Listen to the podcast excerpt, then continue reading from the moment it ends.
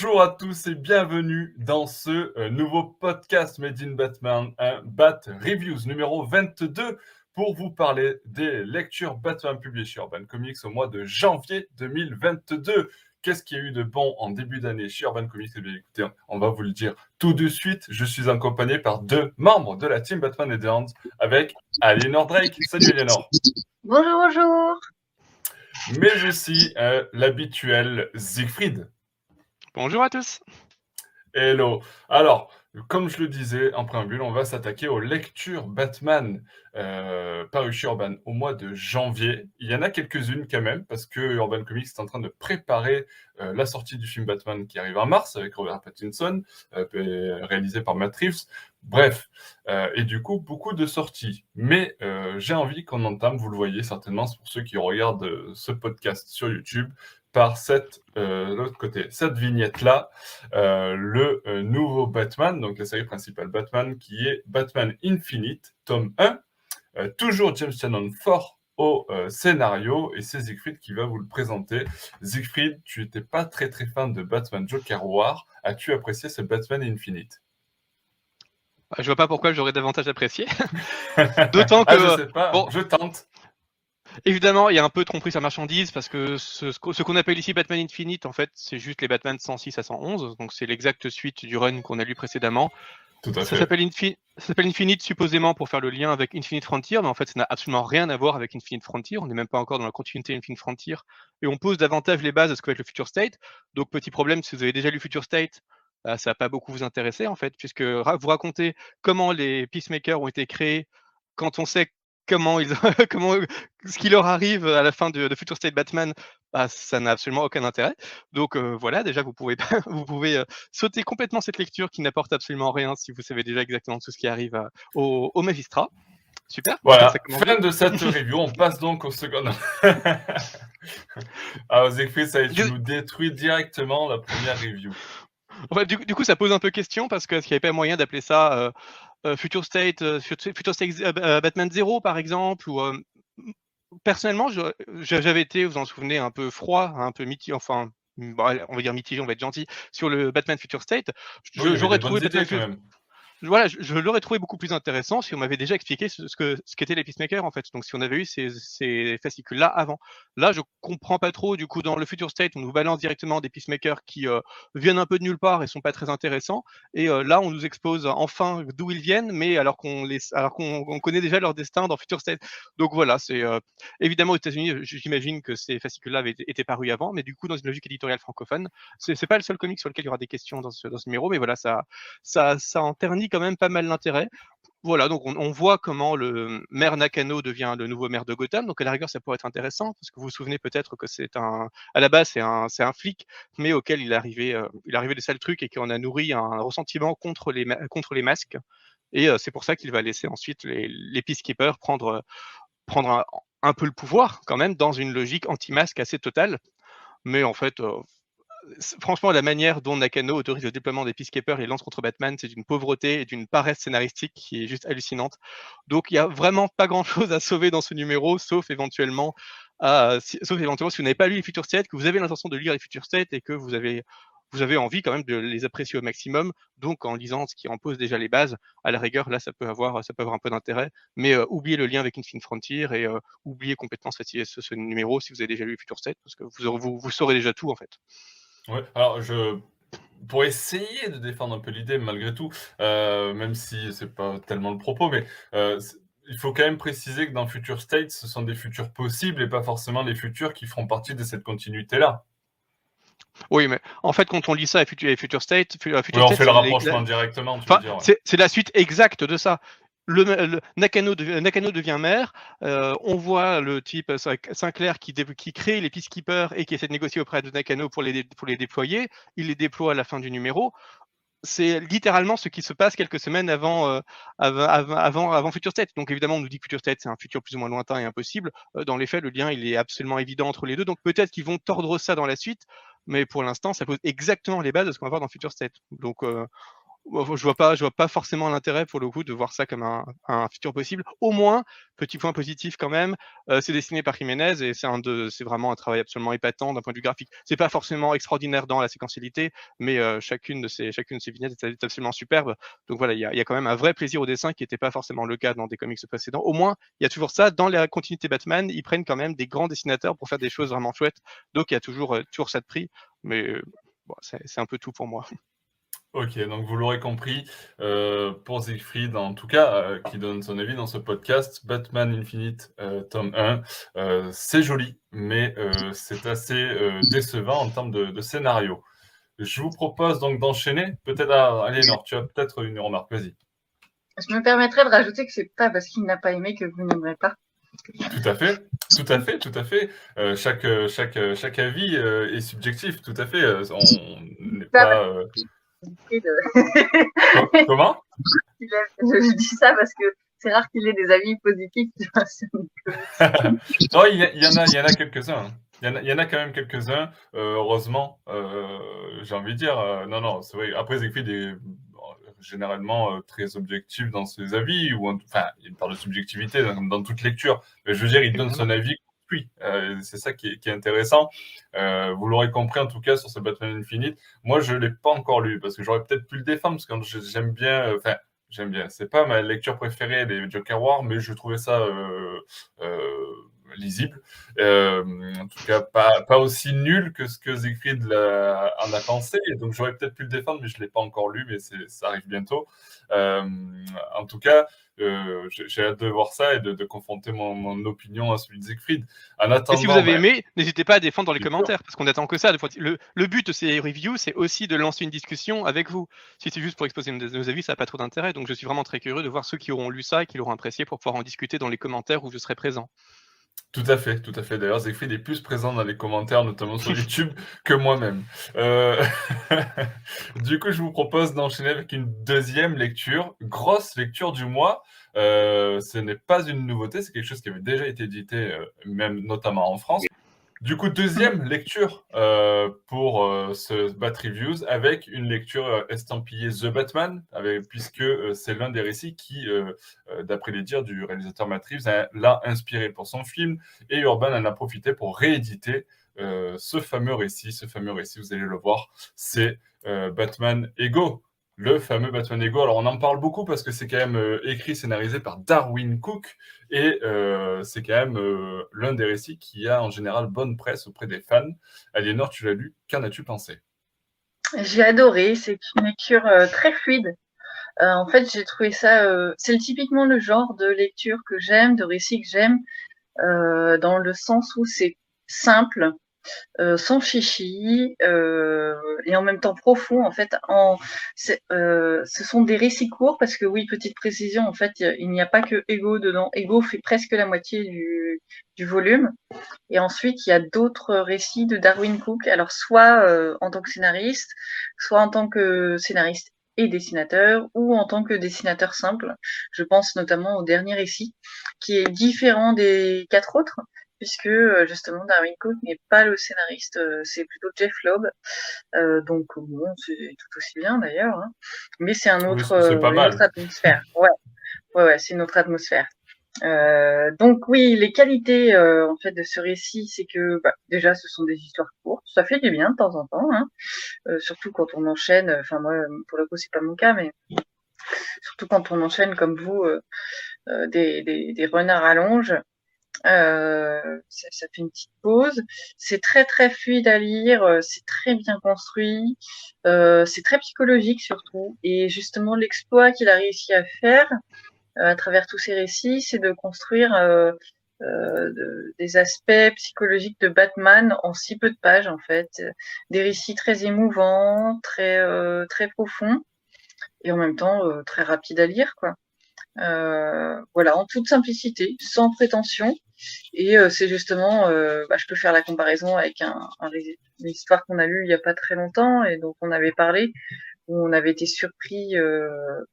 C'était une histoire très prétentieuse justement où on attendait, on disait que ça aurait été le meilleur récit, etc. Et au final, je, je, suis désolée, j'arrive plus à retrouver le titre. C'est le Joker, mais euh, trois, les trois, trois Jokers. Joker. Voilà, trois Jokers trois jokers où c'était la prétention du siècle. Et en fait, bah voilà, tout ce qui est prétentieux finalement recueille de mauvais lauriers, tandis que là, bah en fait, c'est tout simple et excellent.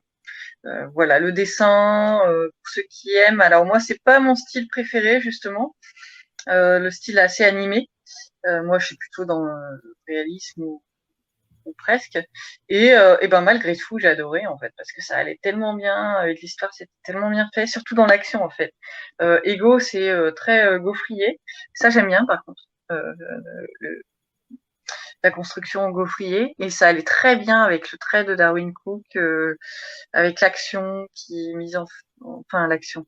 Oui, c'est une certaine action, c'est pas ce qu'on a l'habitude de voir, mais euh, c'est Batman qui, qui, enfin Bruce Wayne qui discute avec Batman en fait, qui essaye de de, faire c'est euh, démons, intérieurs, on peut dire. Voilà, c'est démons intérieurs dans la Batcave. Voilà, c'est exclusivement ça presque. Euh, et, c'est très intéressant. C'est voilà, c'est un côté qu'on n'a pas l'habitude de voir euh, dans Batman. Batman qui doute, voilà, et, il doute pas. Enfin, il doute, mais voilà, pas autant que ça d'habitude. ouais, ouais, ouais, des histoires vraiment très sympas, des histoires très très courtes comme le monument qui est sympa, voilà, qui est, qui est, assez drôle en plus avec une petite chute assez assez sympa. Euh, les, les finales de ses dessins euh, sont sont super bien menées. Enfin, je veux dire, on est on est à la fois surpris et en même temps c'est ce qui est attendu. Enfin voilà, c'est c'est vraiment de la simplicité et en même temps de la ce qui n'enlève pas la complexité en fait et la profondeur euh, du récit et de ce qu'a voulu donner Darwin Cook. Donc voilà, c'est presque parfait quoi. Presque parfait. J'imagine que ouais. écrit des conquis aussi par ce, type de récit. Oui, tout à fait, au moins par ego, qui devait de toute manière finir par apparaître dans le Black Label, parce que le Black Label est là aussi pour euh, consacrer ces récits qui sont vraiment essentiels sur Batman. Et là, c'est parfait pour un récit de 60-70 pages, de, trouver enfin sa place dans le Black Label, assorti d'autres choses, parce qu'un volume de 60 pages, ça aurait été trop court. Donc, il est évident qu'il y a quand même deux morceaux dans cette euh, anthologie.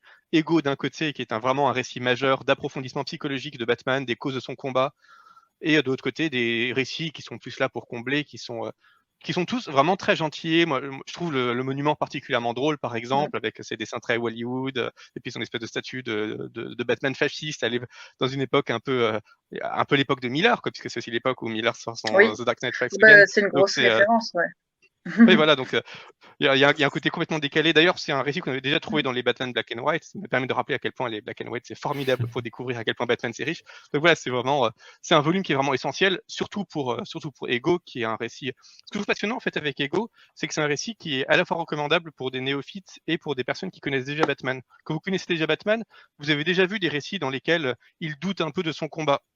Donc, à la rigueur, la réflexion ne vous, vous paraîtra pas forcément neuve, c'est tellement concentré.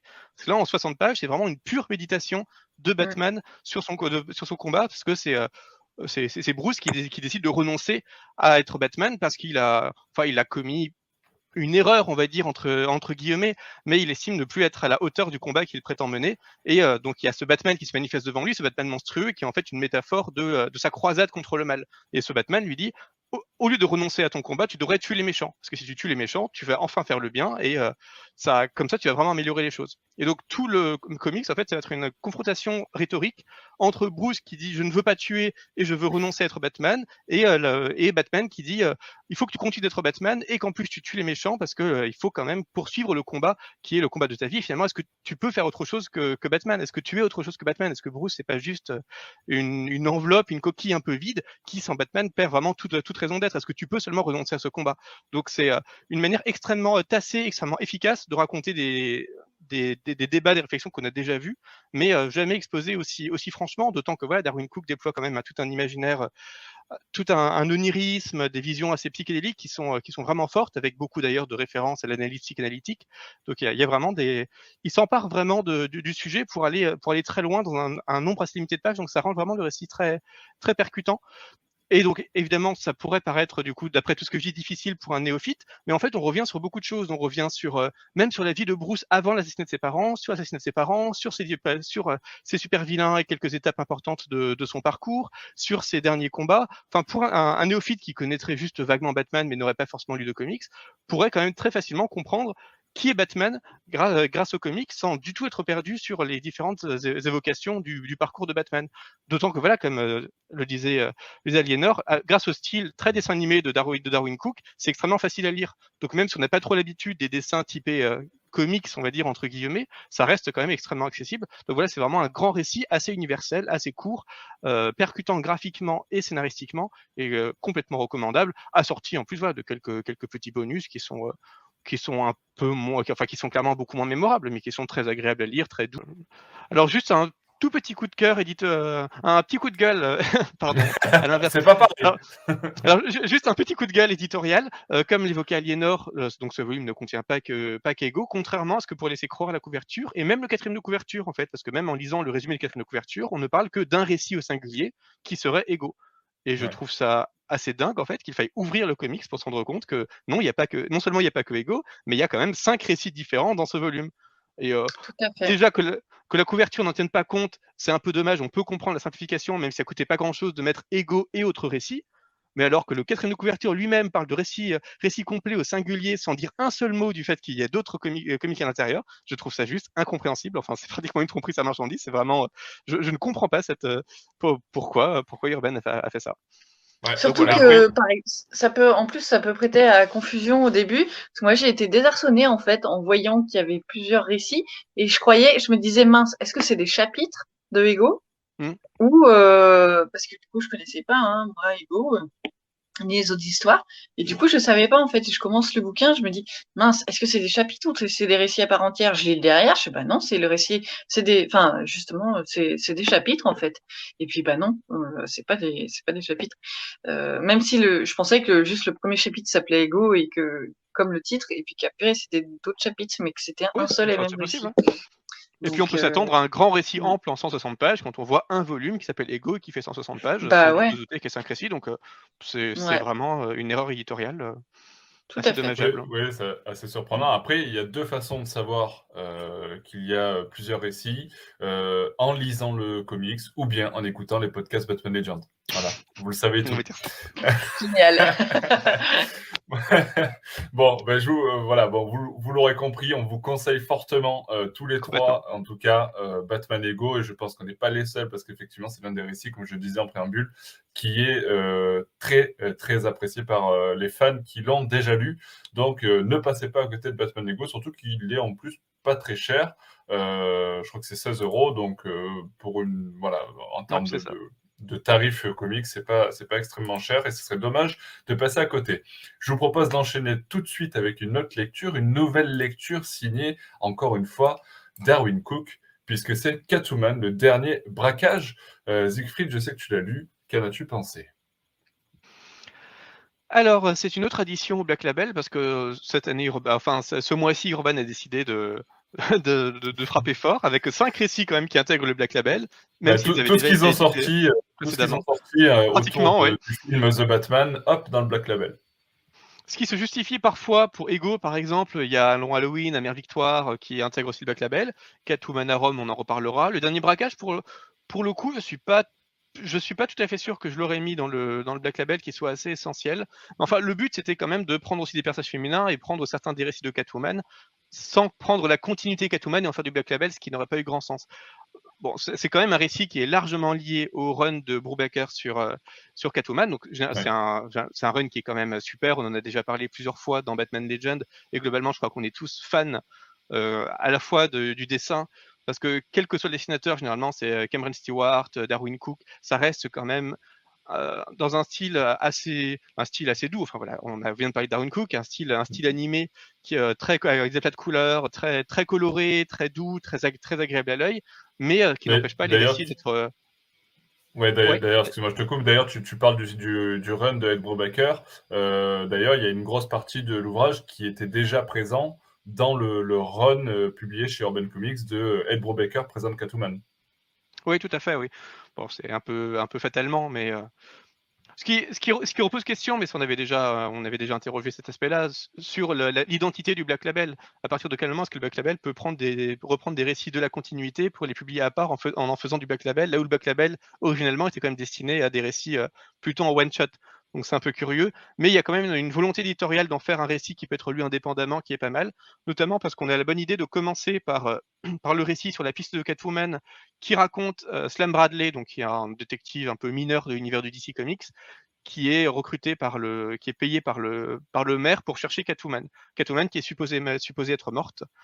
Et euh, donc tout ce récit dans tout ce récit, on ne verra pas Catwoman, on verra à peine Selina Kyle, et c'est juste Sam Bradley qui la cherche. Et je trouvais que c'était une manière très judicieuse de commencer l'ouvrage, de ne pas montrer le personnage principal. Enfin, un peu comme euh, on, on, dit souvent de bien des, et je partage complètement ce, cet avis, des films qui ne montrent pas tout de suite la, qui ne montrent pas tout de suite la menace ou le héros, mais qui essayent de, de le montrer par, euh, par, par, à côté, par des biais, avant enfin de le, le montrer frontalement pour mieux apprécier. Ben là, c'est exactement la même chose. On commence par le lecteur enquête aussi pour essayer de trouver Catwoman, de même que Sam Bradley. Ça imite un peu ce, cette, cette quête du personnage principal dans le récit, en plus d'une façon qui est extrêmement bien racontée, parce que cette Brubaker, Brubaker, c'est un grand spécialiste des récits noirs, du polaire, de, du polar, de l'enquête, enfin, enfin, avec notamment euh, ses, ses, récits avec Sean Phillips. Et du coup, il, il, il, écrit très bien ce personnage un peu mélancolique, euh, un peu, à la fois sur de lui est brisé, enfin un personnage qui est assez, assez complexe, qu'il ressort, qu'il ressort un peu des, des tréfonds de, de DC Comics pour le, le, le, le, remettre en avant ici, et euh, c'est, c'est assez chouette.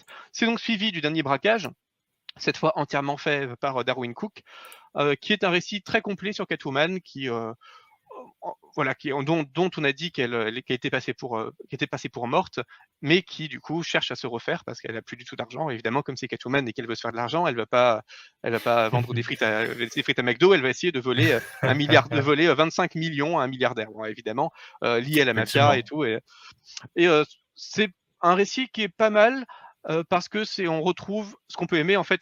Enfin, c'est la promesse du titre, c'est vraiment du braquage. C'est-à-dire que Catwoman va essayer de, de, de, de, trouver un bon coup, puis elle va commencer à essayer, elle va à assembler une équipe à planifier avec son équipe de façon impeccable comme euh, comment ça se passer. Et évidemment, quand le plan va commencer à se mettre en place, rien ne va se passer comme prévu parce qu'il y a plein de petites péripéties qui vont gêner ça. Enfin, c'est tous les tous les tous les clichés, mais cliché, c'est un peu négatif, toutes les étapes attendues d'un film, d'un film ou d'un récit de braquage. Donc c'est assez chouette de les retrouver ici, avec ce, cette maîtrise du ton noir qui qui est propre à, qui, fait penser à, Brubaker. Ça reste quand même pour moi pas le meilleur récit de Catwoman parce que c'est un, un peu long. C'était trop porté sur l'action. Moi, j'aime davantage quand ça médite un peu plus sur le personnage. Là, c'est pas trop le cas. Ça fait aussi que visuellement, c'est un peu plus prévisible parce que voilà, contrairement à Ego par exemple du, même Cook, euh, là, on raconte vraiment une histoire avec beaucoup de péripéties. Donc, on, crée vraiment un enchaînement de péripéties qui fait qu'on a vraiment qu'on a plus vraiment la place pour des mises en des mises en page plus, plus poétiques par exemple mais euh, voilà, il y a beaucoup d'action avec une touche d'humanité et c'est une Catwoman comme on l'aime. Je la trouve quand même beaucoup plus forte dans certains, dans d'autres arcs du run de Brubaker c'est aussi pour ça que je disais que ce comics-là, pour moi, n'a pas vraiment sa place dans le Black Label parce que c'est pas du tout. Je crois que c'est le seul récit consacré à Catwoman actuellement dans le Black Label et c'est clairement pas le meilleur récit euh, de, de, de, Catwoman. Mais voilà, ça reste très agréable à lire pour s'approprier le personnage de, de, de Catwoman, même si c'est pas celui qui raconte le plus sur Catwoman. À rigueur, j'ai beaucoup aimé, beaucoup mieux aimé parce qu'il y, a encore deux récits dans ce, dans ce volume. Euh, euh, le récit anonyme qui est certainement ce que, ce que j'ai préféré ici. Euh, cette fois scénarisé par Brubaker, dessiné par euh, Cook et euh, Stewart, ensuite remplacé par Alred pour le deuxième fascicule et colorisé par Matt Hollingsworth, qu'on qu aime beaucoup, celui qui a fait les White Knight notamment. Tout à fait. Qui, qui rappelle pas mal de pas mal Ego d'ailleurs, puisque Selina fait des cauchemars qui l'incitent à, à, redevenir Catwoman alors qu'elle a décidé d'abandonner ce, d'abandonner ce costume, donc ça, ça rappelle des choses et mais qui médite aussi sur euh, son, incompa son incompatibilité avec Batman, puisqu'on on le sait, on, a fini par le savoir, surtout avec le run de King, que Batman et Catwoman s'aiment, se cherchent, mais ne parviennent jamais à se retrouver complètement. Et voilà, pour le coup, ça explique vraiment euh, posément que le monde de Catwoman est vraiment tout en nuances de gris, à l'image du personnage. Catwoman, c'est quand même une euh, plutôt gentille, mais qui n'hésite pas à frayer avec des criminels, à commettre des vols donc elle n'est elle est pas non plus du côté, du côté du bien, là où Batman a une vision quand même beaucoup plus binaire des choses. Il y a le bien, il y a le mal, point final. Euh, évidemment, Batman c'est le bien, et il a aussi du mal à cerner, à cerner cette Catwoman. C'est un récit qui est aussi très agréablement féminin. On a Catwoman qui enquête sur le meurtre de prostituées, qui va se faire aider par Leslie Tompkins, qui se fait aider par Oracle. Donc on a vraiment un récit qui met en avant les, prota les protagonistes féminins majeurs ou moins majeurs de Gotham, et ça c'est assez rafraîchissant, ça fait plaisir à voir. On sait que c'est une des forces de ce run de Brubaker qui paradoxalement est euh, fait uniquement par des hommes, mais avec une sensibilité, avec beaucoup de sensibilité féminine. Et voilà, dans Anonyme, on retrouve vraiment le meilleur de cette sensibilité féminine, parce que voilà, ce récit euh, des, victimes aux auxiliaires à l'héroïne, tout est vraiment, euh, tout est vraiment complètement féminin. Et euh, c'est ça, ça, ça, donne vraiment une fraîcheur, une certaine, une, force un peu inattendue au récit. un récit qui, qui parvient à rester extrêmement solaire, mais euh, pas, pas, du tout dans l'obscurité qu'on aurait pu qu'on aurait pu redouter. Même les moments euh, les moments durs sont assez poétiques, assez assez mélancoliques. Il est même très bien pensé dans les, dans les apparitions de Batman parce qu'on sait que généralement les comics qui parlent de personnages secondaires du monde de Batman, à chaque fois que Batman arrive, il vole un peu la vedette et là, là, ce comics parvient à ce que ça ne soit pas le cas. Batman vient uniquement pour enrichir l'univers de Catwoman. Enfin, c'est vraiment un, un, très bon récit que je recommande paradoxalement plus que le dernier braquage. Et ça finit par euh, le récit Chevalier Servant, scénarisé par Darwin Cook, dessiné par Tim Sale et, euh, coloré, et, euh, et, et, colorisé par, par Stewart, qui est un très amusant petit, petit récit de quelques pages seulement où c'est Catwoman qui poursuit Batman, donc c'est ça, ça, ça, retourne un peu le, le schéma habituel, qui le, poursuit pour le, qui le poursuit pour l'embrasser c'est un jeu du chat et la, un jeu du chat et la souris, mais où, cette fois, c'est vraiment le, chat, le chat Catwoman qui poursuit euh, la chauve, qui poursuit la chauve-souris euh, dans une expression du désir de Catwoman qui est assez inattendue et qui fait que c'est un. Je trouve que le dessin fonctionne pas très bien parce que j'aime beaucoup Tim Sale, mais là pour le coup, il est trop détaillé pour qu'un récit aussi minimaliste, aussi comique puisse vraiment fonctionner. Mais voilà, ça reste un, ça reste extrêmement amusant dans son retournement scénaristique et dans, euh, enfin dans ce, ce, petit twist et dans son minimalisme. Donc c'est, c'est vraiment un très bon volume, mais voilà que je recommande paradoxalement plus pour le récit anonyme que pour le dernier braquage. Mais globalement, ces quatre récits forment forme quand même un très bel ensemble sur, sur Catwoman qui permet vraiment de réapprécier le personnage, surtout si après avoir été déçu par le run de Duel Jones, comme on l'avait été, euh, on l'avait été ici, j'étais pas le seul. Je fais taire tout de suite les... ceux, qui estiment que je dis du mal de tout. J'étais pas le seul ici à ne pas avoir été déçu par la fin du run de Duel Jones. Ici, on retrouve vraiment tout ce qui fait le sel de Catwoman, tout ce qu'on peut aimer chez Catwoman et euh, tout ce qu'on peut aimer dans un très bon comics en fait, tout simplement. Tout à fait. Et, vu que tu as dit du bien de Ego et de euh, ce récit, euh, vous ne raterez pas l'alerte Siegfried. Tout à fait. Voilà. C'est un peu injuste quand même parce que Ego, on savait très bien que j'allais aimer et Catwoman, j'en ai déjà dit beaucoup de bien, donc c'est un peu facile de ta part, je trouve. Les, règles sont les règles, Siegfried. Non, mais effectivement, en plus, euh, je te rejoins totalement. Ce sont deux récits qui sont qui sont super euh, et, et, et, il faudra quand même retenir une chose très importante euh, de ce que tu de ce que tu nous as expliqué, c'est que en cas de besoin d'argent, Catwoman ne travaille pas avec Do et ça, c'est important. Euh, non, effectivement, bon, je sais que Aliénor, je crois que tu n'as pas forcément lu ce récit-là. Non, mais je vais le lire. Ça, Alexandra et. Ça, ça c'est l'alerte rouge qui t'a fait dire ça, c'est ça? Non, non, non. Déjà, je voulais le lire et puis les critiques que j'en lis et que j'en écoute, la critique ouais. entre autres, oui, euh... me donne vraiment envie, donc euh, je vais le lire. Ouais. Alexandra avait fait un retour sur le blog aussi euh, extrêmement positif. Ouais. Elle avait mis 5 logos dans la catégorie, donc c'est c'est apprécié par l'équipe pour le coup. Tout à fait, mm. très, très apprécié. D'ailleurs, je vous invite à aller voir la, review euh, écrite par Alexandra sur batmanlegend.com. Euh, en attendant, je vous propose d'enchaîner sur une nouvelle lecture, une nouvelle ancienne lecture, j'ai envie de dire, puisque, euh, ben, comme on l'a dit, du nouveau chez le Black Label, du nouveau pas tout frais, euh, puisque c'est Batman The Long Halloween euh, qui fait son apparition dans le Black Label d'Urban Comics. Siegfried l'a vaguement évoqué, et je vais demander à Aliénor de nous en parler, ce Batman The Long Halloween. Est-ce que c'est aussi bien que tout le monde le dit? Oui, oui, oui, bah oui. Hein, euh. Enfin, je, voilà, on va pas en dire grand chose parce que bon, déjà c'est ancien. Hein euh, ouais, non, on c'est vrai qu'on en a, euh. on en a, on en a quand même beaucoup parlé sur le, ouais, site. bah oui, oui. Il y a, des reviews sur, il y a les reviews sur le site. On en parle régulièrement parce que c'est un récit majeur quand même de l'univers de Batman, il mm. faut le dire. Et pour le coup, c'est vraiment, vrai que ça a vraiment leur place euh, dans le, Black Label, parce que c'est sombre, parce que c'est légendaire, enfin, c'est iconique, c'est quand même un Batman euh, vraiment euh, comme on l'aime, archi iconique, c'est, et puis je pense qu'effectivement c'est c'est un des récits qui ont sans doute inspiré en partie le film. Donc il n'y a pas de doute là-dessus. Ah, on, verra, on, verra, on verra, mais oui, oui, oui, on verra. en tout cas, des dires de réalisateurs. Euh, Christopher Nolan et Christian Bale, ils avaient revendiqué pour leur trilogie. Effectivement. voilà. Mm. je pense que de toute façon, quand on doit lire du Batman, enfin appréhender du Batman pour faire un film, je pense que tous les réalisateurs qui ont fait l'effort de lire un comics pour préparer leur film ne sont pas passés à côté de Batman The Long Halloween. Tout à fait, ouais. Donc c'est euh, c'est un peu la suite, si je me souviens bien, c'est un peu la suite de Year One, enfin, suite pas, pas, pas clarinette, enfin, je veux dire, c'est pas revendiqué comme tel, mais c'est un jeune Batman qui, euh, Ouais, voilà, qui débute un peu aussi dans cette traque euh, des mafieux. On commence à, on, on s'imprègne en fait du milieu, euh, du milieu de, de la mafia, hein, si je me rappelle bien. Euh, Tout à fait, pleinement, pleinement d'ailleurs. Ouais, c'est ça. ouais, oui, ouais. Et euh, oui, c'est ça, oui, voilà. Et euh, et donc voilà, en fait, c'est on, appelle ça un Halloween parce que euh, c'est euh, ce sont des meurtres qui sont commis commis dans la famille euh, Falcon, je crois. L'autre, je ne sais plus, dans une des deux familles mafieuses qui sont commises pour la première fois durant Halloween et ensuite à chaque fête calendaire.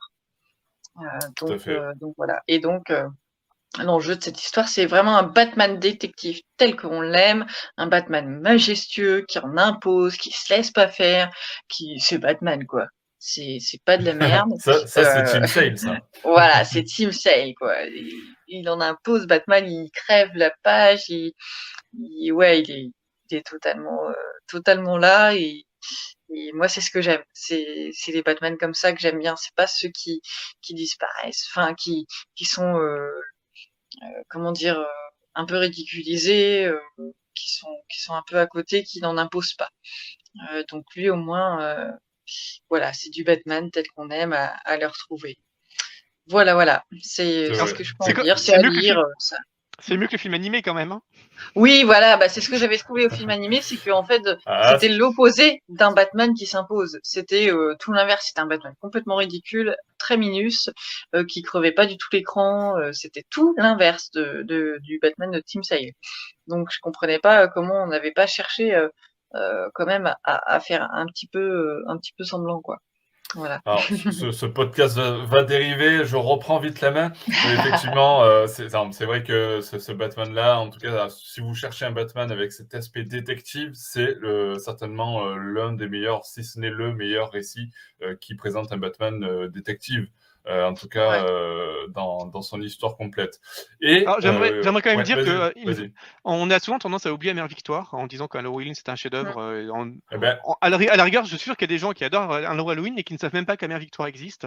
Alors, que... et le bah, troisième. Tu as une transition, transition toute faite parce que du coup, Amère Victoire aussi a été publié chez Urban Comics ce mois-ci. Absolument. dans le label, le label Black Label. Donc je le mets à l'écran effectivement euh, pour que vous puissiez apercevoir cette magnifique cover quand même. Et euh, du coup, Zéku, je te laisse reprendre la main et, parler des Mères Victoire qui, euh, pour certains, pour moi, ça, se vaut, mais pour certains, est même meilleur que The Long Halloween. Je ne sais pas ce que tu en penses. Alors personnellement, je le préfère à un long Halloween. Par contre, c'est ce qui est ce qui justifie cette impression qu'un long Halloween est meilleur, c'est déjà qu'un Halloween, un long Halloween est sorti avant. Donc les gens qui lisent dans l'ordre ou qui l'ont découvert avant, forcément le trouveront supérieur parce qu'à côté, Amère Victoire paraît beaucoup moins neuf, beaucoup moins original. Enfin, rappelons quand même que le dessin de Tim Sale, c'est pas le dessin d'un dessinateur de comics euh, habituel. C'est quand même un dessin qui est quand même euh, assez euh, assez particulier, assez expressionniste, qui joue vraiment sur une sur sur, sur des palettes de couleurs assez assez picturales pour créer des ambiances assez uniques. Donc quand on avait été complètement séduit par un Halloween, c'est normal de trouver Amère Victoire moins frais, moins original, donc moins percutant. Par contre, je trouve qu'en termes d'histoire, si on les compare vraiment à égalité, en retirant un peu tout ce côté euh, contextuel, Amère Victoire, je le trouve plus puissant, notamment parce que il focalise pas seulement sur une enquête d'un Batman qui est en train de se, en, train de se, de, se faire, de, s'améliorer de combat en combat. C'est aussi un comic qui traite beaucoup plus de la solitude des différents personnages. D'ailleurs, c'est le comics dans lequel euh, Batman va rencontrer Dick et recruter Dick comme euh, Dick, Dick comme Robin au cours de, au cours de sa aventure. Donc il y a, y a, une dimension qui est beaucoup plus mélancolique et euh, que j'ai trouvé beaucoup plus poétique que dans Halloween, qui est excellent. Hein. Enfin, c'est vraiment un comics que, j'aime vraiment beaucoup. Mais voilà, c'est, je, je veux, j'aimerais surtout éviter que les, les gens qui lisent un long, Halloween, ou qui connaissent un long Halloween passent à côté d'Amère Victoire en se disant que si on n'en parle pas, c'est que c'est pas bien, alors que c'est vraiment un très très grand comics et pour moi un des tout meilleurs comics Batman. Voilà que moi je place même au-dessus d'un long Halloween parce que voilà, il a une profondeur dans le traitement de Batman, dans le traitement et dans l'enrichissement de la ville de Gotham que je trouve supérieur au comics à long Halloween et à beaucoup, à énormément de, des comics contemporains. Ouais, Léna aussi, tu, tu préfères la meilleure victoire à, The Long Halloween ou pas du tout? Alors, dans mes souvenirs, je me rappelle que j'avais préféré, effectivement. Mais je me rappelle moins de l'histoire, c'est marrant. Euh, Par contre, ce que je me rappelle bien, c'est effectivement la rencontre avec euh, Robin. Parce que, bon, étant fan de Robin et surtout de Dick Grayson, j'avais adoré euh, de voir cette rencontre si bien décrite, si émouvante. Euh, ouais, très bien relaté, donc euh, très psy, psychologique aussi. Enfin, ouais, j'avais adoré. Et je me rappelle, oui, que j'avais beaucoup aimé, euh, voir encore mieux. Moi, je trouve que un long Halloween, peut-être parce que justement, j'étais plus à l'aise avec l'univers, euh, voilà. Et, euh, et puis oui, l'apparition de, de Robin que j'aimais beaucoup. Donc, je me souviens avoir beaucoup avoir mieux aimé, mais je, je, me rappelle moins bien de l'histoire par contre. Donc euh, peut-être parce que l'histoire de Long Halloween, je l'avais revue en dessin animé aussi, c'est possible. Ça peut-être rafraîchi un, peu, plus. Euh, ouais, voilà, comme j'ai un peu une mémoire de poisson. Euh. Mais je voudrais renchérir aussi encore sur, euh, certes, certains oublient Amère Victoire, mais alors celui qui est complètement oublié, c'est Des ombres dans la nuit. Oui, alors. parce qu'il y avait un troisième. Oui, effectivement, ça serait bien qu'on en parle, mais c'est vrai que euh, on mais qui n'est pas le sujet de ce podcast, effectivement. voilà. mais, mais, par contre, effectivement, ça pourrait être un sujet d'un article sur, sur, le blog ou peut-être de, de, oui, je compte le podcast, lire parce que... podcast en part entière sur le travail de Jeff Love et Tim Sale, mm. pourquoi pas. Enfin, en tout cas, mm. ça ouvre des idées parce qu'il y, y, a quand même matière à faire, effectivement. Comme tu le dis, euh, le troisième euh, ouvrage publié chez Urban Comics euh, également euh, est aussi euh, très très bon. Donc il y a quand même matière à faire et on vous conseille, vous l'aurez compris, de lire The Long Halloween, de lire Amère Victoire et de lire le troisième des Hommes dans la nuit, puisque ce sont des lectures que je notifierai de presque indispensables, si ce n'est indispensable, pour tout fan de Batman qui, qui souhaite se lancer dans les, les lectures de ce personnage. Je vous propose d'enchaîner. On était avec Jeff Lobb, on était avec Tim Sale sur ce Batman. alors, que vaut le Catwoman de Jeff Lop et Jim Sale? Un, ben, un récit intitulé Catwoman à Rome. Trois petits points. Ça, c'est pour le suspense. Euh, Siegfried, tu l'as lu. Qu'as-tu pensé de ce euh, récit qui est une réédition là aussi? Tout à fait. Alors c'est le quatrième récit euh, du, coup fait par Jeff Lab et Tim Sale. Enfin plus précisément, les, les, deux auteurs ont écrit un, à peu près un millier de pages sur, euh, sur, euh, sur Batman. D'ailleurs, aux, États-Unis, il y a un omnibus de 1000 pages qui, euh, qui, qui, qui, compile tout leur travail, donc ça doit être complètement illisible. Mais voilà, c'est pour dire la masse de travail qu'ils ont accompli. Donc, ils ont écrit trois histoires.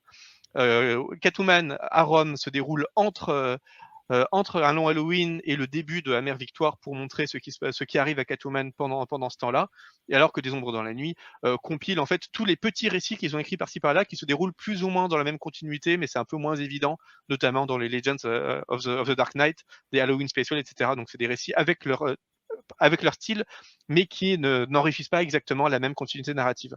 Donc, est-ce qu'il était utile de raconter ce qui arrive à Catwoman à ce moment-là? J'en suis pas sûr et clairement c'est pas mon récit, euh, c'est le récit que j'aime le, enfin c'est le récit que c'est le volume que j'aime le moins dans cette tétralogie. D'ailleurs, c'est presque étonnant d'avoir euh, mis Catwoman à Rome, à Victoire et un long Halloween en back label et pas des ombres dans la nuit. Enfin, autant tout intronisé en même temps, d'autant que des ombres dans la nuit est très loin d'être euh, très loin d'être honteux et à mon avis est quand même d'être meilleur que, Catwoman à Rome.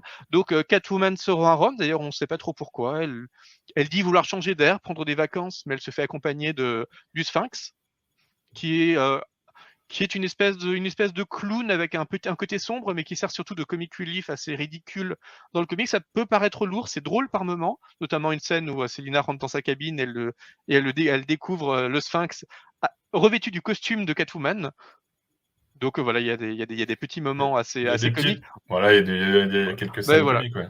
globalement ça reste un petit peu enfantin euh, le Tim Sale livre certainement un de ses meilleurs travaux, c'est un, de ses un de ses boulots les plus picturaux et c'est vrai que c'est assez impressionnant.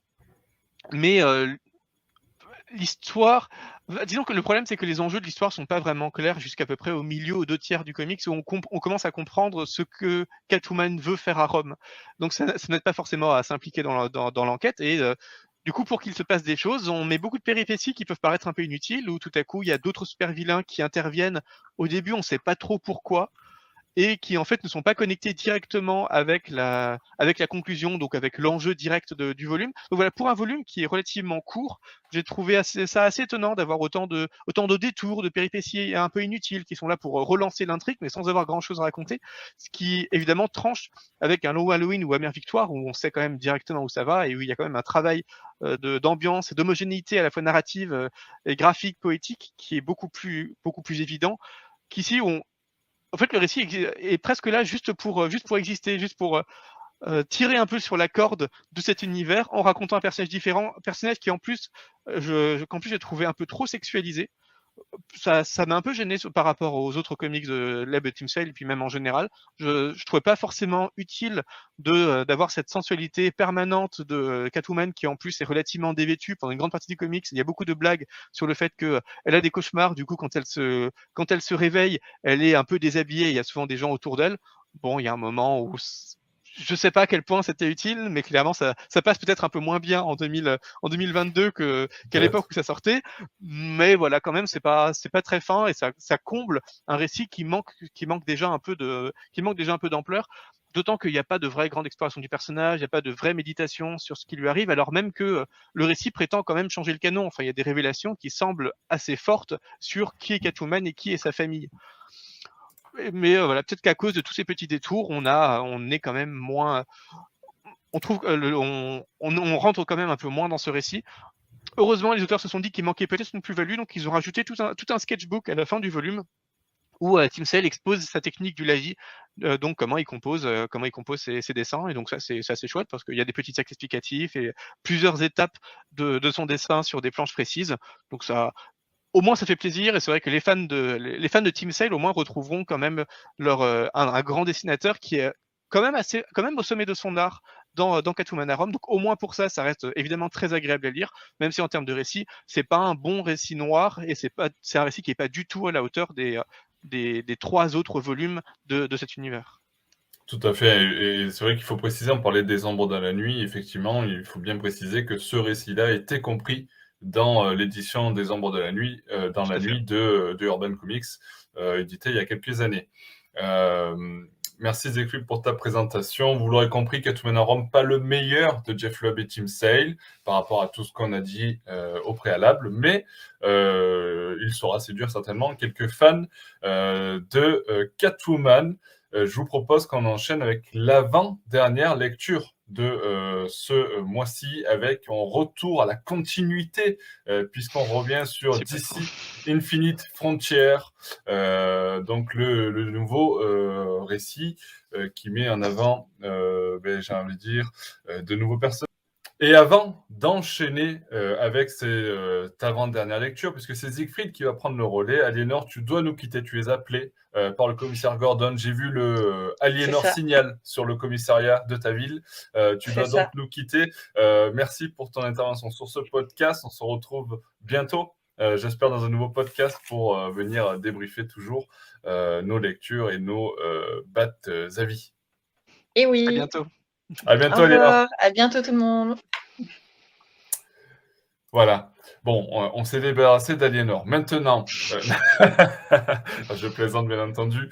Euh, donc, euh, Aliénor devait, euh, devait nous quitter avant la fin de ce podcast et on va enchaîner, donc, comme je le disais, avec Siegfried qui va nous parler de ce DC Infini, Infinite Frontier. Siegfried, je t'ai senti pas très, très emballé lorsque j'ai commencé à entamer cette lecture. Dis-nous tout. en même temps, pour le coup, les gens qui nous écoutent de temps à autre euh, se doutent un peu de mon avis, je pense. Euh, c'est la suite directe Death Metal. Donc, euh, après le reboot du multivers consécutif à la fin du Batman Kiri et le Perpetua, on a une espèce de nouveau multivers qui est créé dont il va s'agir de saisir un peu les enjeux. Comment est construit ce nouveau multivers? Quelle vérité est-ce qu'il recouvre? Euh, donc c'est notamment scénarisé par Joshua Williamson et notamment dessiné par Herman Nico. Donc ça pour le coup c'est vraiment un très bon point parce que c'est un dessinateur euh, qui est euh, vraiment excellent. En plus avec des couvertures de Mitch Gerards, donc pour le coup que dont je suis absolument fan. Donc généralement j'évoque pas forcément les couvertures, mais là vraiment c'était ça, ça, ça, disons que ça, ça, ça, fait un bon tandem. Couverture de Gerards dessinée par Herman Nico, c'est quand même des points des points assez forts pour m'étirer malgré tout mais dans les faits, c'est pas c'est pas vraiment un comics pour moi, donc c'est même pas très pertinent que je vous en parle.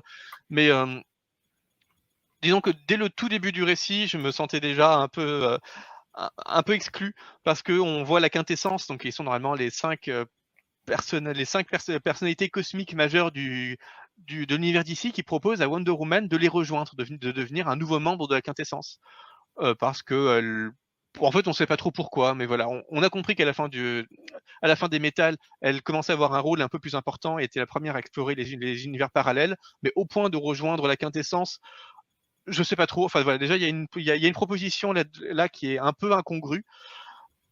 et que évidemment elle refuse. Donc c'est se demander pourquoi dans un, dénouement aussi prévisible, on, pourquoi est-ce qu'on a besoin d'une dizaine, de pages pour un dénouement aussi prévisible? Puis on voit Darkseid massacrer la quintessence, littéralement en un claquement de doigts. Alors que voilà, la quintessence, ce sont des personnages dont le, pouvoir n'est plus approuvé. Donc si Darkseid peut massacrer la quintessence, l'univers est à lui. Enfin, on, donc, on, disons que d'emblée, on nous dit euh, voilà où en est la menace maintenant. On a des, on a des personnages, des, des, entités qui sont peut-être plus fortes que Batman Kirill et, la, et que Perpetua, mais qui sont massacrées en un quart de seconde par Darkseid. Donc maintenant, Darkseid va tenir une nouvelle menace. Et donc il y a, y a, une manière de monter encore, euh, de, de, de monter encore la sauce, alors que je pensais pas qu'on pouvait encore la monter après les, après les, les, les, métals, enfin après les, cette, ces histoires d'anti-multivers, euh, enfin qui devenaient déjà complètement, complètement délirants. À, à noter que cette fois-ci, Snyder n'est pas dans le coup. Alors, il y a quand même, il a quand même fait une, il a quand même scénarisé une ou deux pages du premier numéro, donc il est quand même impliqué. Ah mais ça, va, ça va. Moi, qui, moi qui essayais de le sauver, mais non, il est toujours là en fait. On sent qu'ils n'ont pas réussi à lecture tout à fait. Ils gardent un droit de regard un peu là-dessus, ce qui est, ce qui est un peu triste. Mais voilà, donc on, on, disons que dès les premières pages, on nous annonce que il va y avoir des, trucs de scénaristes ou tout à coup, on ne sait pas trop pourquoi, mais les super-héros, évidemment, vont réussir à vaincre Darkseid, alors qu'on vient de dire que Darkseid a massacré la quintessence avec une facilité euh, euh, assez extraordinaire. Donc, on imagine bien euh, tout ce qui va suivre, en fait, des, méga guerres cosmiques, plein de twists improbables et des, des, Ah, tout ce que j'adore. Voilà, exactement. des augmentations et des, diminutions de puissance des protagonistes en fonction de ce, que, de ce dont les scénaristes ont besoin pour que finalement Darkseid ça, ça, soit vaincu. Enfin voilà, déjà ça, ça part assez mal pour moi, mais voilà, dès, dès que dès qu'on a postulé ces, ces, bases, on a plusieurs petits numéros qui présentent euh, déjà qui présentent différentes euh, différentes terres parallèles puis qui ont le, quand même le mérite de se focaliser sur certains personnages pour, pour, euh, faire, pour faire monter la sauce assez lentement, assez progressivement. On ne nous balance pas tout de suite euh, trop de concepts. Bon, c'est le cas dans, le tout premier numéro, mais ensuite, quand même, on a ce, mérite de, à partir d'Infinite Frontier numéro 1, d'essayer de nous faire évoluer progressivement dans ce nouveau multivers. Euh, notamment, j'ai trouvé assez sympa de revoir Calvin Ellis, qui est donc le Superman, Superman noir, président des États-Unis, qui est amené à avoir un grand rôle dans, cette, Infinite Frontier ainsi qu'une histoire sur le psychopirate. Euh, Bon, j'ai quand même un peu l'impression qu'à chaque crise, on nous, on nous rabat les mêmes personnages. Le psychopirate, on l'avait déjà vu, c'était dans Final Quasi, Quasi, je crois. On, on, a de nouveau le droit aussi au Flash, qui évidemment a un rôle majeur. Euh, je rappelle quand même que le Flash était à l'origine de tout Rebirth. Donc, est-ce qu'il y a un, euh, et qu'on avait déjà vu dans les crises précédentes, est-ce qu'à un moment, on peut pas le laisser tranquille à force de voir les mêmes personnages? Donc, revoir Darkseid, à la rigueur, c'est un peu neuf parce qu'il n'était pas lié aux dernières crises. Même si Darkseid, c'est bon, on, on, en a soupé aussi. Enfin, on en a eu pas mal, ouais on a un peu l'impression, un peu comme Batman se débarrasse de Tom King pour faire revenir le Joker. Là, on se débarrasse de Snyder, mais c'est juste pour faire revenir Darkseid, le Flash et Psychopirate. Bon, on est quand même dans une, une paresse, une volonté de, de, de, faire revenir d'anciennes choses, même si c'est pour raconter des choses neuves, qui est, qui est un peu fatigante. Euh, Enfin voilà, on a une euh, donc on nous raconte une, un groupe qui s'appelle la Justice incarnée, qui est dirigé par Calvin Ellis et qui regroupe des super-héros de différentes terres, notamment Captain Carrot, que, qui, est, qui, est, toujours très drôle, même si pour le coup il est beaucoup moins drôle que dans. Euh, il faut vraiment les redécouvrir euh, via les, les, les, volumes The Multiversity de Grant Morrison, qui présente tous les aspects du multivers de façon un peu, un peu inégale, mais qui permettent vraiment d'apprécier tous ces personnages dans leur univers respectif, et donc de voir d'où vient Calvin Ellis, d'où vient Captain Carrot, et d'offrir d'autres mondes qui pourraient être impliqués par la suite dans celui-là. Donc à l'arrière, c'est des lectures qui permettent mieux d'enrichir euh, l'univers qu'on va être amené à découvrir que Infinite Frontier. Euh, on les voit combattre Magog, qui, je vous rappelle, était donc l'un des vilains qui crée un peu le comics Kingdom Come.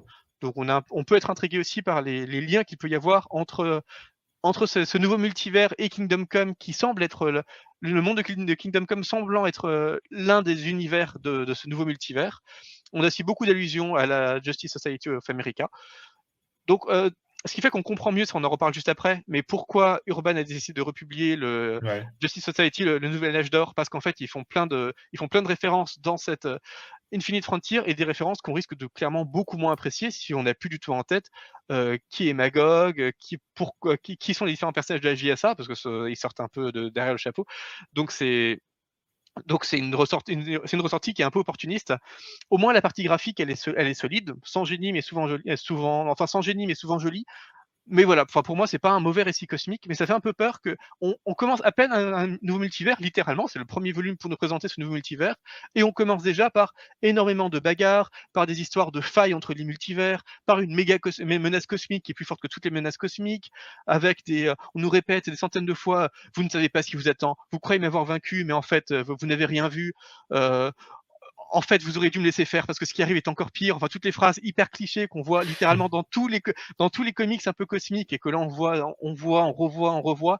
Donc en fait, ça, ça, ça me fait un peu peur que voilà, on crée une nouvelle continuité, qu'on nous on nous lasse déjà avec tous les clichés habituels à ce point, avec des personnages qu'on a déjà vus, dans des situations qu'on a déjà vues et des phrases qu'on a déjà lues, tout ça pour nous monter en sauce une nouvelle menace. Est-ce qu'on n'aurait pas pu attendre de poser un peu cet univers un peu plus calmement avant directement, dès les premières pages, de nous balancer, euh, bah voilà, Darkseid tue la quintessence, il y a des crises partout, il y a des guerres, euh, unissez-vous pour le combattre. Je, je sais pas. Hein. J'ai l'impression qu'en fait, c'est la pure suite de métal. Là où on espérait tous, je pense qu'après métal, on aurait de nouveau un univers apaisé avant la nouvelle crise. Là, on nous rebalance immédiatement une crise qui est l'exacte suite en fait de ce qu'on a de, du Batman Kiri, de, de Perpetua, de ce qu'on venait de voir dans la crise précédente. Donc c'est un peu dommage, on n'a pas saisi l'occasion de, de ça pour recréer un nouvel, recréer vraiment un nouvel univers. Donc évidemment, on a des personnages qui sont un peu neufs. On s'attendait pas forcément à revoir Calvin Ellis, Captain Carrot. Il y a Thomas Wayne aussi, le Thomas Wayne de Flashpoint, qui revient pour des raisons un peu mystérieuses. Donc ça, ça justifie des croisements d'univers qui sont inattendus, mais pour des enjeux qu'on a déjà vus et qu'on vient même de voir puisqu'on sort à peine de métal. Donc c'est un petit peu dommage. On attend de voir la suite, qu'on lira de toute façon pour en faire un retour ici. Mais euh, personnellement, j'en suis un peu fatigué d'avance. Ouais, c'est vrai. Et puis, bon, il faut dire que c'est des, des, grosses lectures quand même. 360 hein. pages, par exemple, pour ce volume. Euh, et puis, comme tu le dis, si tu veux vraiment euh, tout, euh, tout apprécier euh, comme il le faudrait, il faut en plus lire les lectures à côté, etc. Donc c'est vrai que ça fait quand même beaucoup, beaucoup de lectures. Euh, moi, j'en suis découragé d'avance, j'ai envie de dire presque, parce que en plus, c'est pas les récits, comme je, je disais, c'est pas des récits qui m'attirent tout le côté cosmique, etc. Moi, je me réfugie bien volontiers dans ce qu'on avait évoqué juste avant, hein, les Batman Ego, les The Long Halloween, etc. Et là-dedans, je m'y retrouve beaucoup moins. Donc euh, bon, après, en tout cas, ceux qui euh, adorent ces récits, ceux qui euh, prennent beaucoup de plaisir, n'hésitez pas ben, justement à venir partager vos avis, hein, que ce soit sous la vidéo YouTube, sous les posts Facebook ou, directement sur batmanlegend.com, puisque ben, effectivement, on a, moi, je, enfin, on est, on est en tout cas en attente de vos avis. N'hésitez pas à, laisser vos avis. Ou si vous êtes d'accord avec nous, venez confirmer peut-être vous aussi que vous en avez marre de, ce, de ces genres de récits. Mais en tout cas, n'hésitez pas à laisser vos avis. Euh, je te propose euh, du coup, Zéphine, qu'on enchaîne sur la dernière lecture euh, de ce, de ce Reviews avec justement, tu l'as évoqué un petit peu en évoquant cette dernière lecture, c'est Justice Society of America, tome 1, le nouvel âge, puisque ben, le récit d'ici Infinite Frontier faisait un petit peu référence à, cet ouvrage-là. Donc, ben, écoute, je te laisse nous le présenter, même si j'ai l'impression que tu es pas forcément euh, très très emballé. Si, peut-être un peu plus que d'ici Infinite Frontier quand même. Peut-être un peu plus. Euh, disons que j'étais un peu déçu parce que ça commençait vraiment très bien avec euh, une de ces histoires qui rappelle un peu The Golden Age de Robinson ou The New Frontier de Cook ou un peu les Watchmen ou le Squadron Suprême de, de avec cette présentation de multiples super-héros, certains qu'on connaît, d'autres qu'on ne connaît pas du tout, certains qui sont inventés, certains qui préexistent, et euh, une volonté d'unir tous ces personnages dans une réflexion qui est à la fois mélancolique, mais qui est aussi là pour les grandir dans un, monde, euh, un monde qui ressemble quand même pas mal au nôtre, avec des troubles, une, modernité qui ressemble, qui ressemble au nôtre, et quand même euh, teintée de, teinté de, poésie, d'optimisme. Donc voilà, ça, ça rappelle un peu ces, ces, ces, grands, ces, grands récits que j'apprécie beaucoup, d'autant que là c'est scénarisé par Geoff Jones et Geoff Jones, ben voilà, on sait qu'on peut ne pas aimer tous ces récits, mais il fait partie euh, un peu comme Mark Wade, un peu comme euh, Morrison, de ceux que j'appelle les grands architectes, c'est-à-dire les gens qui connaissent vraiment sous le bout des doigts chaque petit personnage de chaque petite continuité et qui vont en jouer pour livrer des récits qui restent quand même globalement lisibles, mais en profitant bien de tout ce tout le background de DC Comics, c'est quand même euh, monstrueux pour pour surprendre le, lecteur en l'emmenant dans des directions qu'on n'attend pas forcément, avec des personnages qu'on n'attend pas forcément. Donc c'est des récits qui globalement sont, sont assez chouettes. Il y a des parallèles qui étaient assez prometteurs au début, d'autant que euh, le premier arc commence avec la, la JSA qui recrute euh, qui recrute de nouveaux membres parce qu'elle commence à vieillir, donc c'est un bon prétexte aussi pour montrer euh, les membres qui partent et des nouveaux membres. Donc c'est pas mal pour introduire un peu cet univers aux lecteurs qui ne connaissent pas forcément tous ces personnages.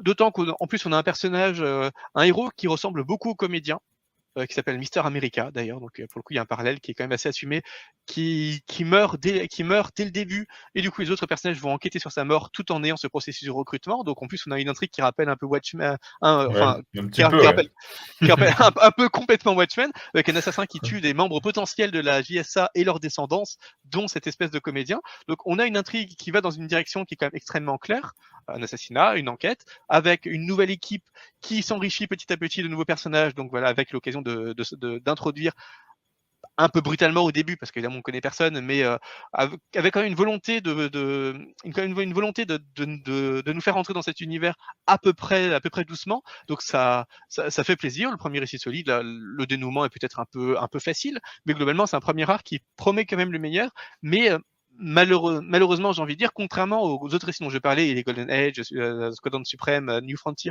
qui sont des récits autocontenus avec, avec un seul récit, enfin, one shot, avec un seul récit dans un, volume. Là, il y a, il y a, là, là, il y a différents arcs qui ne sont pas toujours euh, scénarisés ou dessinés par les mêmes personnes, euh, ce qui rajoute un peu d'inconsistance et qui fait qu'évidemment, il y a des arcs qui sont très inégaux.